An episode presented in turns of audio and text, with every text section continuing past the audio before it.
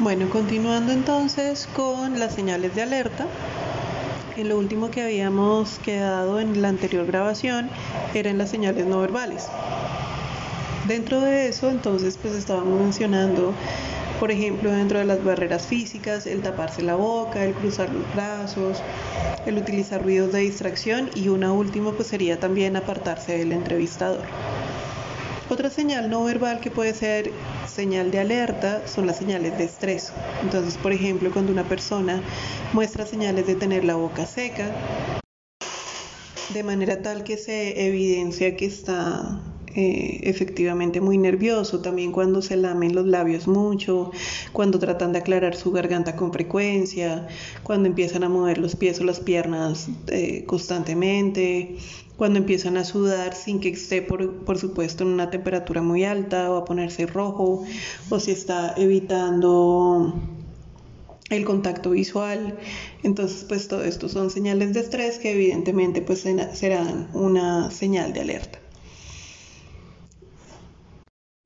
Bueno, teniendo en cuenta también lo que estábamos conversando en clase hoy, pues también hay que tener en cuenta los errores más típicos que se pueden presentar, puesto que pues digamos que tan importante como conocer las técnicas para poder realizar eficazmente una entrevista o las técnicas de conducción de interrogatorios o las técnicas de detección de mentiras, etcétera, para los cuales ustedes han tenido un montón de entrenamiento, también es muy importante no caer en errores durante la entrevista porque esos errores nos van a alejar de nuestro objetivo, que es pues finalmente en el caso de los sospechosos detectar conductas de engaño y convencer a los sospechosos de que revelen la verdad.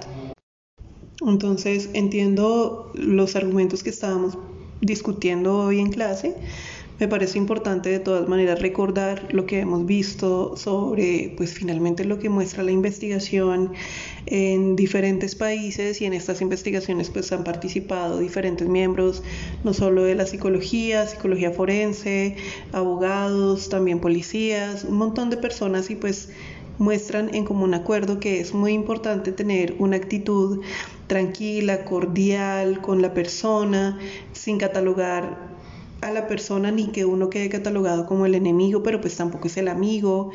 Mm, se entiende que es un ambiente institucional con un objetivo claro, que es establecer la verdad de unos eventos, eh, tener inteligencia emocional, tener claridad sobre la información que se está buscando, tener una muy buena documentación, una muy buena investigación que complemente la evaluación por entrevista. Bueno, con eso entonces pienso que ya podemos cerrar los temas acá y ahora voy a pasar a hablar un poco sobre la entrevista a víctimas y a testigos. Aquí aclaro nuevamente, estoy hablando es a víctimas y testigos. En este momento dejamos el interrogatorio de lado, lo retomaremos en el módulo 6, eh, en algunos elementos sobre la mentira, el engaño y manipulación emocional, que es lo que vamos a ver en las clases del módulo 6. Pero digamos que para cerrar este módulo, de acuerdo a nuestro cronograma, está la entrevista a víctimas y testigos. Entonces, bueno, digamos que ahí el tema es eh, tener en consideración que a la persona a la que estamos entrevistando no es obviamente un enemigo, no es una persona que estamos considerando como sospechoso, sino es la persona que ha sido víctima, ¿cierto? O que ha presenciado una situación en la cual hay un hecho criminal. Y aquí pues hay que tener en cuenta que muchas veces hay la falta de cooperación por parte de los testigos, por ejemplo, o que de pronto se puede acusar falsamente y todo esto genera una gran frustración muchas veces en los casos.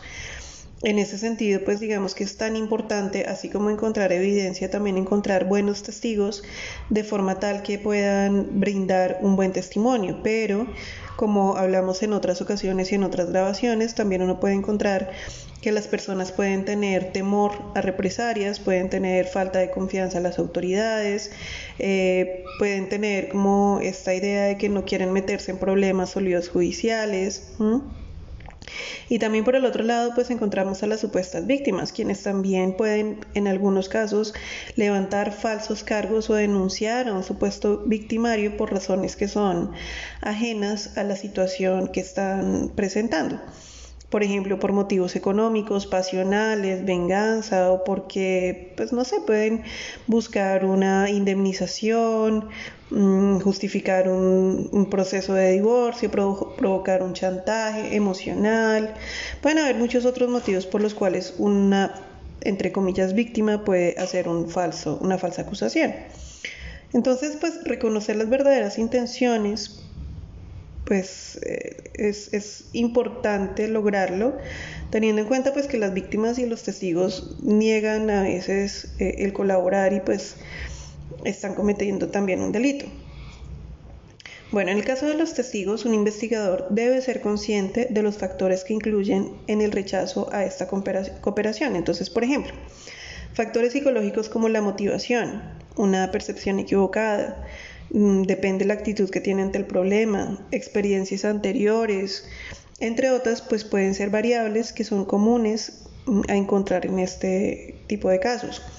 Otros factores también como el desarrollo cognitivo y social de la persona, su aprendizaje social y emocional, su formación étnica, sus creencias, tendencias religiosas y políticas, su estado de salud, su capacidad intelectual, qué tantos prejuicios sociales puede tener.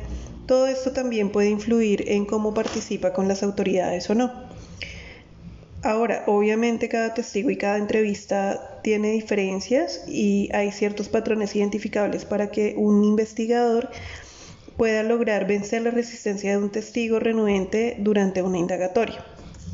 Y un poco, digamos que eso es lo que quiero que, miremos este, en este presente audio. Entonces, por ejemplo, un primer elemento tiene que ver con los prejuicios y los valores en la entrevista. Entonces de ahí voy a partir de lo siguiente, y es que se dice que una buena comunicación consiste en transmitir y recibir información en forma efectiva. Eso ya lo hemos hablado. Que para lograr esto no solamente se tiene en cuenta el mensaje verbal, sino también los mensajes no verbales.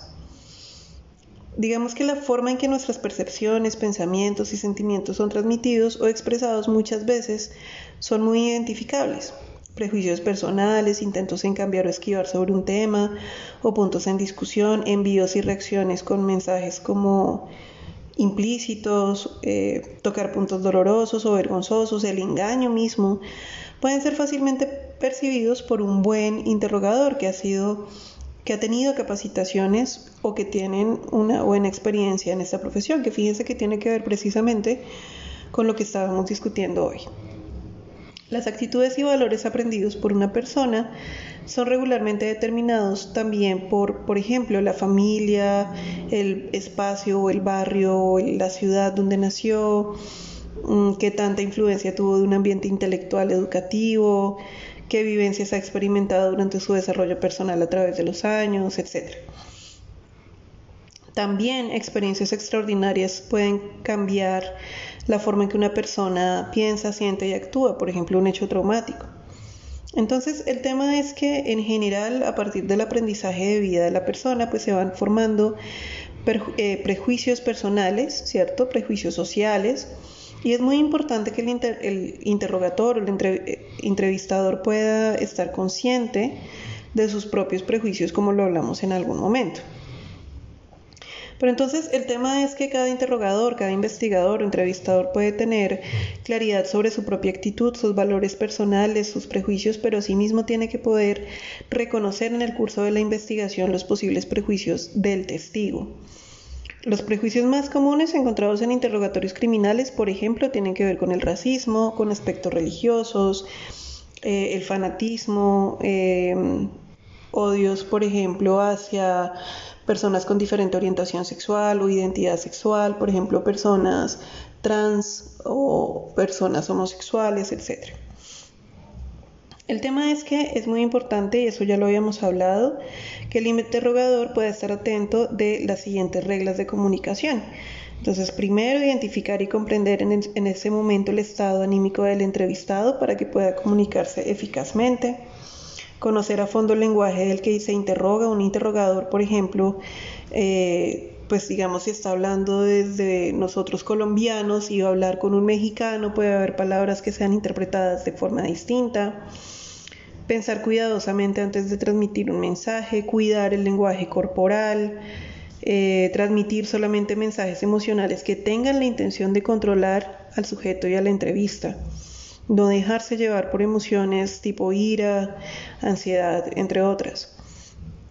Siempre mantenerse alerta al contexto y sentido de la entrevista y controlarse mucho utilizando inteligencia emocional.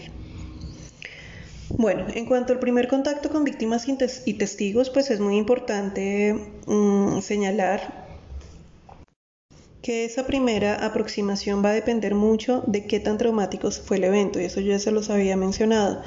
Yo les he puesto el ejemplo constantemente de una víctima de abuso sexual, es un evento traumático, es un evento muy fuerte y pues implica que tú tienes que saber cómo aproximarte.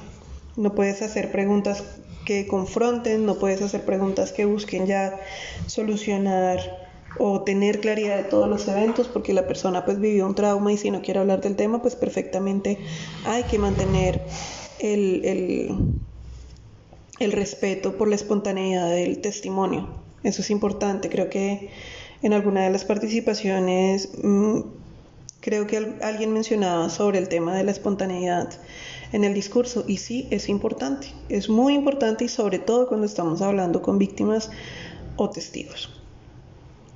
Entonces, bueno, digamos que en un primer contacto, en general, ¿cierto? Con víctimas y testigos, es muy importante aumentar esta capacidad de comprensión sobre las declaraciones, ¿cierto? Entonces, para ello, por ejemplo, se recomienda que en ese primer contacto se observe y solo se escuche sin interrumpir. Mm, esto quiere decir que el observador, perdón, que el interrogador debe estar observando constantemente los efectos fisiológicos de las preguntas y también de, de lo que ha causado este estrés y esta situación traumática, porque pues el haber sido víctima o haber eh, presenciado un hecho criminal, pues evidentemente va a generar mucha tensión, ¿sí? Por ejemplo, una persona que ha sido eh, secuestrada, asaltada, abusada, mm, que de pronto lo han golpeado, que han tenido algún intento de, daño fuerte, pues genera mucha adrenalina, genera mucha, eh, mucho cortisol, alto consumo de glucosa y todo esto va a tener un efecto importante en el cuerpo. Estos síntomas se observan físicamente, por ejemplo, por la palidez en el rostro, movimientos de temblor en las manos y las rodillas. Por eso si yo veo que la persona está muy ansiosa, es mejor esperar a que se estabilice física y emocionalmente. Dejarlo, por ejemplo, que pueda tomar agua, un alimento dulce, incluso en algunos casos dejarlo que descanse o que repose un rato, que duerma, para retomar la entrevista posteriormente. Em, en una segunda vuelta, o sea, ya no en ese primer contacto, sino cuando ya se empieza a profundizar en el, en el eh, en la entrevista o en el interrogatorio, pues ya se pueden interrumpir para pedir clarificación con preguntas, de pronto si hay cosas que no son claras. Durante la narración, evitar hacer suposiciones o conjeturas sobre lo que quiere entender, perdón, lo que quiere dar a entender la víctima o el testigo. Permanecer muy atento, abierto ante cualquier observación y solicitud de las personas involucradas, ser paciente, cortés, mantener distancias eh, sobre todo cuando estamos hablando de víctimas de abuso sexual y si son del sexo opuesto. Para esto, pues, digamos que yo les recomendaría revisar los manuales de atención a víctimas de violencia sexual que hay en Colombia. Bueno, hay un libro que se llama La práctica del interrogatorio, el cual, mm, bueno, algunas cosas que les voy a mencionar tiene que ver con el tipo de preguntas que sugiere ese protocolo a la hora de entrevistar a testigos y sospechosos de un delito. Entonces, voy a mencionarlo solamente porque ustedes ya son expertos en esto y lo han visto en otros cursos.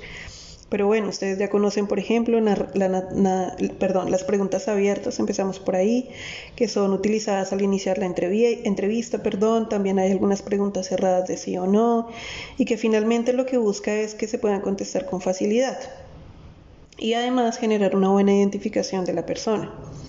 Luego está la narrativa abierta, en donde el investigador señala el hecho y pregunta a la persona sobre qué sabe al respecto y la persona en su narrativa espontánea y abierta narrará lo que recuerda.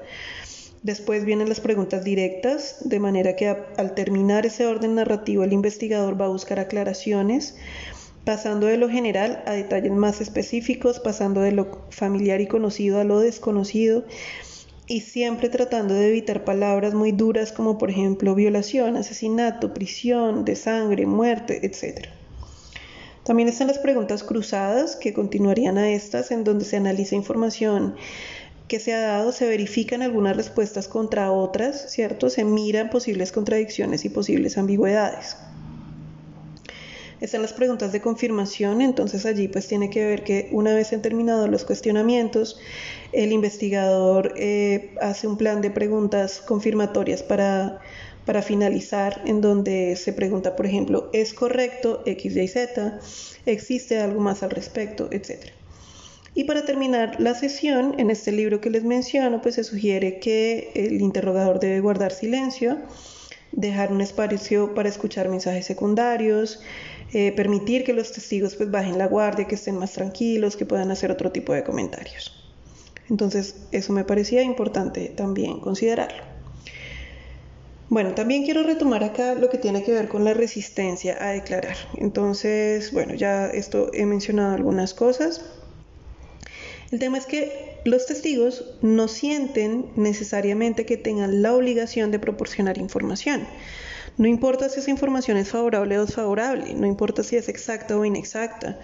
Mm, no importa las razones o los motivos, el tema es que muchas veces no dan información al respecto, simplemente consideran que deben guardar silencio. Entonces ahí pues el tema es mm, que existen diferentes formas de analizar el tema y por ejemplo podemos tomar el, ¿cómo se llama? El análisis de síntomas de conducta o BSA que fue diseñado por Frank Inbau, en donde, pues de alguna manera se puede tener como objetivo el percibir desde el inicio de una entrevista cuando alguien está presentando unos rasgos eh, de resistencia a la declaración. Inbau pues básicamente decía que pueden haberse, perdón, pueden presentarse actitudes de, de la siguiente manera. Entonces, por ejemplo, un sujeto honesto tiende a ser más espontáneo, un sujeto deshonesto tiende a ser más cauteloso. Un sujeto honesto es más abierto, cooperador, atento a los comentarios, mientras que un sujeto deshonesto tiende a ser más cerrado, agresivo, reacio a cooperar, desatento. Ahora, insisto, esto no es camisa de fuerza porque también uno puede encontrar personas que de alguna manera están muy tranquilas, se muestran muy cooperadores, pero son parte del, del conflicto o del crimen. Entonces, pues esto también hay que aprender a reconocerlo. En ese sentido, por ejemplo, uno se encuentra a veces que hay testigos que son indiferentes y por lo tanto, pues hay que lograr eh, generar ese interés para buscar su cooperación. Em, a veces usar halagos funciona para alentarlos a una postura favorable a colaborar. También retomando el tema de la prevención a participar, entonces, por ejemplo, pues hay que mirar con qué se puede relacionar esa negativa a colaborar, si puede ser, por ejemplo, porque tiene miedo de ser procesado en el juicio, porque tiene miedo de tener represalias eh, si acusa a ciertas personas o grupos, entonces, el tema es que al buscar la motivación de la persona es muy importante desarrollar un valor cívico, un amor propio, mostrarle seguridad, mostrarle protección, de manera que esto pues va a estimular el interés de la persona a participar.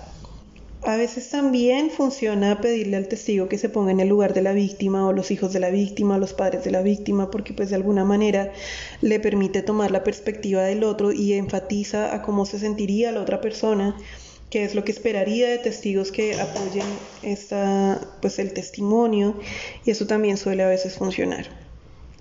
El tema es que el investigador debe resaltar la importancia del testimonio para poder hacer justicia, de alguna manera. Mm, bueno, en ocasiones también el testigo puede tener renuencia a participar porque pueden tener conflictos jurídicos por sus derechos constitucionales, el derecho legal de investigar por parte de una autoridad o de indagar el asunto por parte de una empresa particular o bueno, etcétera. Pero el tema es que muchas veces la persona puede tener temores sobre un proceso legal, así no haya hecho nada en esta situación particular. Ahora, por ejemplo, también tener en cuenta que cuando los procesos no son claros o cuando no se le informa a la persona cuál va a ser el proceso o que de pronto hay muchas trabas en el asunto y la persona pasa horas y horas esperando a que le pregunten, que lo interroguen, etcétera, pues todo eso va a hacer que la persona se frustre, le dé rabia y probablemente ya no quiera colaborar que tal vez dé un testimonio limitado y simplemente quiera retirarse rápidamente de allí. Retener, por ejemplo, un testigo más allá de lo razonable no es ni justificable ni aconsejable para ninguna autoridad en ningún momento. Además, si ya, por ejemplo, si ya aportó con anterioridad su información, pues hay que dejarlo retirar. Porque finalmente un poco el tema es que pues es importante que el investigador que está realizando la entrevista pueda tener en mente que este supuesto testigo puede eh, ponerse renuente a colaborar si no se tienen las condiciones más óptimas para poder facilitar su testimonio.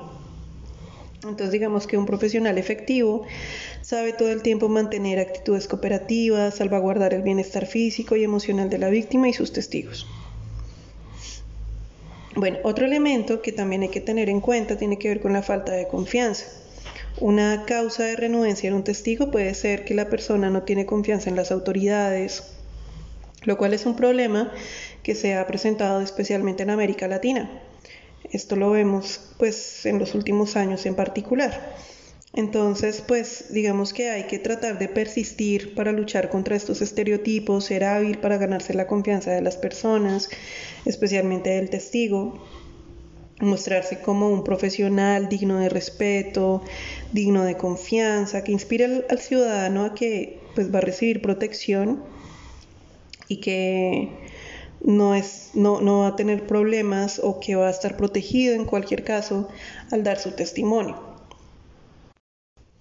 Y bueno, están pues en general los temas de comunicación con el testigo, porque por ejemplo para lograr una comunicación efectiva con un testigo confundido, es importante que el interrogador propicie desde el inicio o, que deje claro más bien desde el inicio los objetivos de la investigación, cuáles son los intereses del testigo y cómo tanto la investigación como los objetivos del testigo pues están interrelacionados. Eh, durante la fase de introducción en la entrevista, antes del interrogatorio como tal, pues el investigador debe ser claro en sus propósitos, cómo se van a utilizar los datos, cómo van a estar manejados esos datos, esa información y qué es lo que se espera conseguir con esa información que ha sido proporcionada.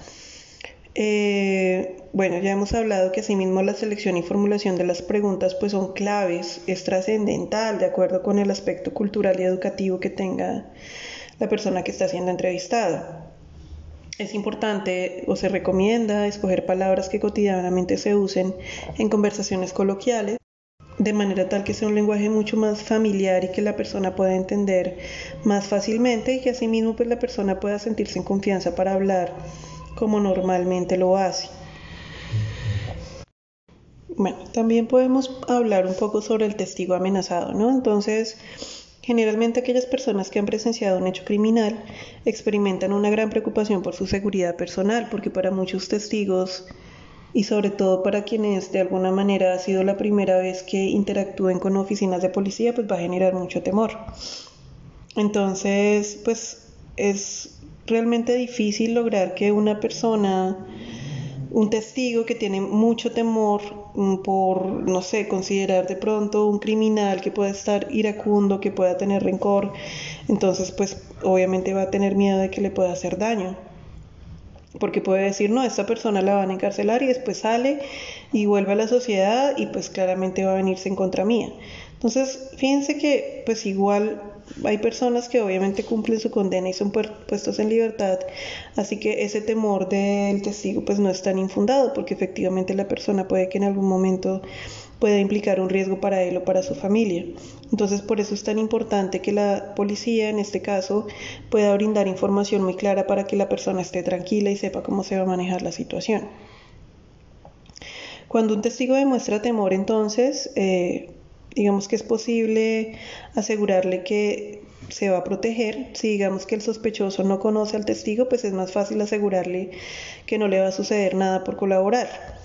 Mm, el interrogador es importante que se muestre comprensivo sobre la inquietud, explicarle con paciencia todos los procedimientos para proteger su identidad, para que el testigo pues esté presentando esto de manera anónima y esté siendo un testigo protegido. Entonces eso es muy importante. Otro escenario puede ser como el temor que manifiestan testigos que son conocidos o amigos del sospechoso. Entonces aquí ya la situación cambia un poco, porque este miedo está fundado en que la persona puede en el futuro afrontar eh, el salir de allí, ¿cierto? Y, y venir a atacarlo, como les mencionaba.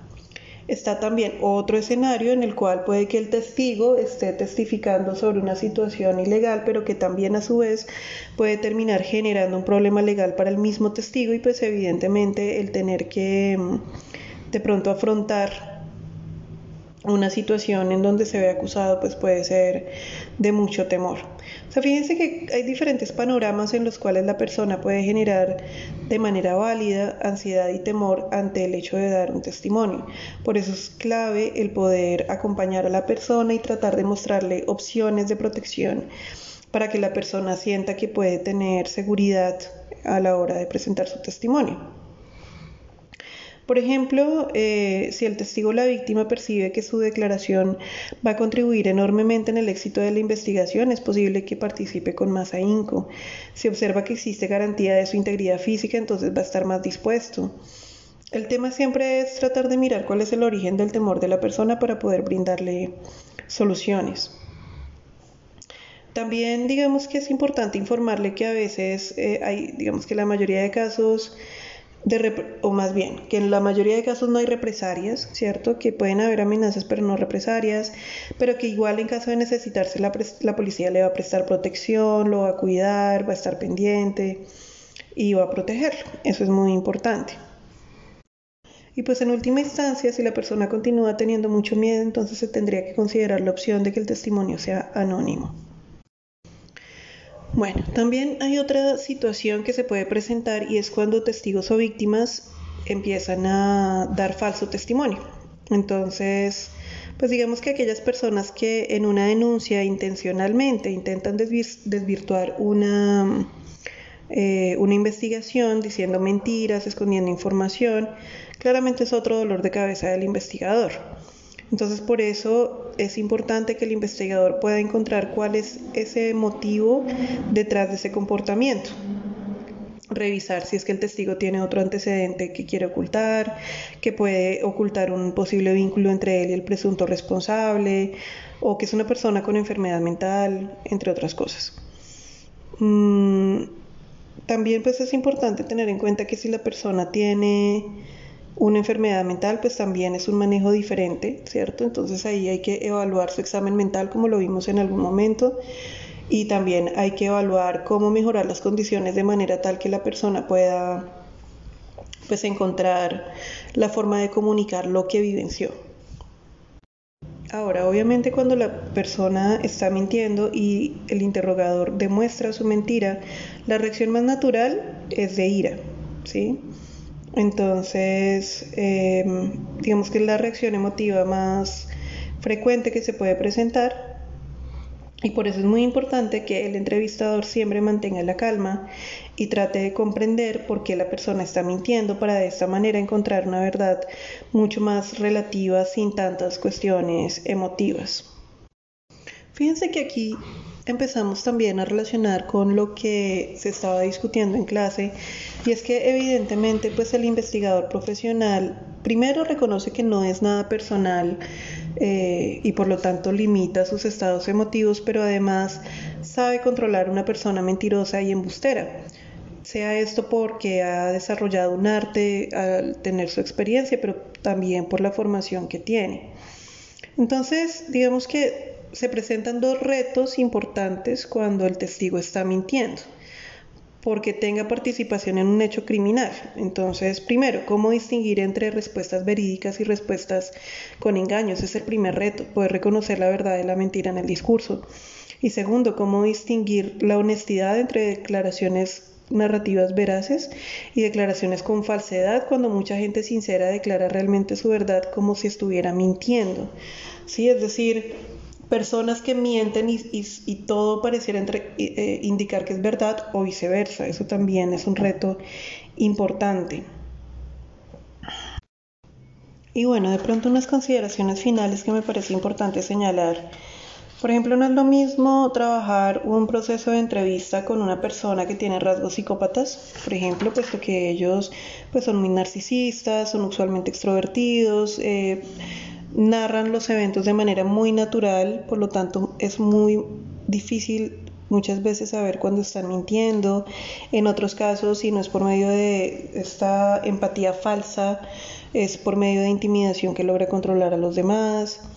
Bueno, entonces digamos que obviamente hay varias categorías, el psicópata abierto, el latente, el pasivo, no vamos a entrar en este punto, pero el tema es que sí hay, es un punto que en el caso de conducta criminal, pues hay que estudiar, aunque igual ustedes ya lo estudiaron en otros de los módulos. Tampoco es lo mismo si yo me enfrento a un testimonio de una persona esquizofrénica, porque pues también ellos tienen una visión muy particular del mundo y por lo tanto hay que también tener claridad que su realidad es la que se va a reflejar en el testimonio. Y bueno, finalmente también hay que tener en cuenta si la persona es un niño, una niña, un adolescente o un adulto mayor, porque también allí digamos que la actitud con la que yo voy a entrevistar a la persona tiene que ser muy amigable, muy tranquila. En el caso de los niños, pues tengo que tener mucho cuidado con las palabras que estoy utilizando, etc. Bueno, esto complementa igual lo que ya hemos estado hablando en grabaciones anteriores. Con esto queda cerrado el módulo 5. Eh, la evaluación del módulo 5 no les voy a poner actividad extra, sino que voy a tener en cuenta las participaciones en cuanto al ejercicio del 6 de noviembre, en cuanto al análisis de, de la actividad del 11 de noviembre, en cuanto a la discusión y aportes del video que ustedes hicieron en juegos de roles, eh, y eso es lo que va a ser la evaluación de la unidad 5. Entonces, para, próximas, para la próxima clase, encontrarán la guía, pero ya en el módulo 6. Entonces ya vamos a entrar a nuestra última unidad y allí van a, van a encontrar el material de las siguientes clases, de las siguientes sesiones. Muchas gracias.